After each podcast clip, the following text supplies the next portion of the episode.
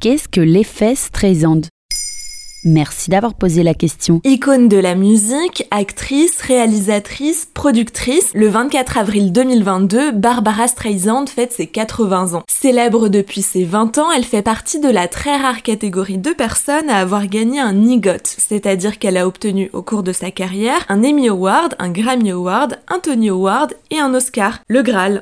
En plus d'une carrière artistique brillante, l'américaine qui a vendu plus de 150 millions d'albums dans le monde et dont la fortune a été estimée en 2021 à 635 milliards de dollars a un phénomène médiatique à son nom. C'est l'effet Streisand. Et pourquoi un phénomène médiatique porte-t-il son nom? Il faut remonter à 2003. Le photographe américain Kenneth Adelman a publié une photo de la propriété de Barbara Streisand située à Malibu en Californie sur le site pictopia.com. Son intention était alors de montrer l'érosion du littoral. La superstar a estimé que le photographe n'avait pas à publier un tel cliché montrant sa vie privée. Elle l'a attaqué en justice ainsi que le site sur lequel la photo a été publiée en demandant 50 millions de dollars de dédommagement. En souhaitant faire retirer les photos d'Internet, elle a simplement provoqué l'effet inverse de celui souhaité. Les Américains se sont rués dessus pour voir sa somptueuse villa devenue l'une des plus célèbres du pays. La morale de l'histoire Il est difficile de vouloir garder quelque chose secret. En plus d'un effet Streisand, on parle aussi parfois d'un effet pervers. Mais il a fallu attendre 2005 pour que ce phénomène trouve son nom.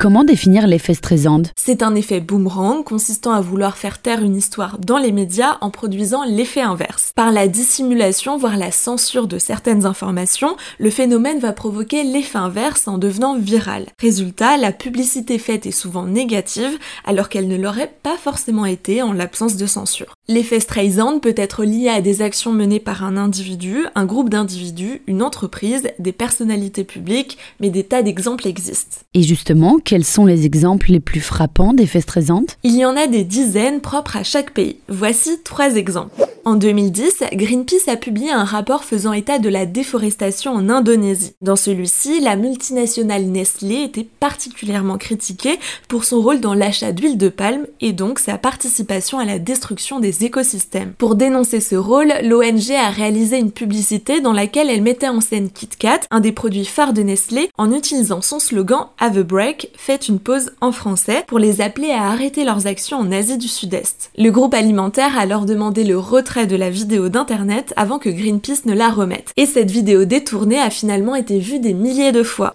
En 2013, Beyoncé était la star du Super Bowl, sauf qu'à l'issue de sa prestation, elle a demandé le retrait de plusieurs photos d'elle d'internet qu'elle ne jugeait pas à son avantage, notamment en envoyant un mail au site BuzzFeed qui venait de poster un diaporama intitulé Les 33 moments les plus féroces du show de Beyoncé. Finalement, les images jugées peu flatteuses de Queen Bee n'ont jamais été retirées et sont devenues des mèmes partagés un peu partout. Et tu as un exemple récent? En janvier 2022, aux États-Unis, Art Spiegelman, un auteur-dessinateur suédois, a vu sa bande dessinée Mouse être interdite par une école. Une énorme polémique a été lancée parce que l'œuvre, reconnue dans le monde entier, a reçu un prix Pulitzer en 1992 pour son récit de la Shoah. L'auteur y raconte les souvenirs de son père rescapé des camps nazis. Et au contraire, cette histoire lui a fait une sacrée publicité parce que la bande dessinée s'est placée en tête des ventes sur Amazon aux États-Unis. Voilà ce qu'est l'effet Streisand.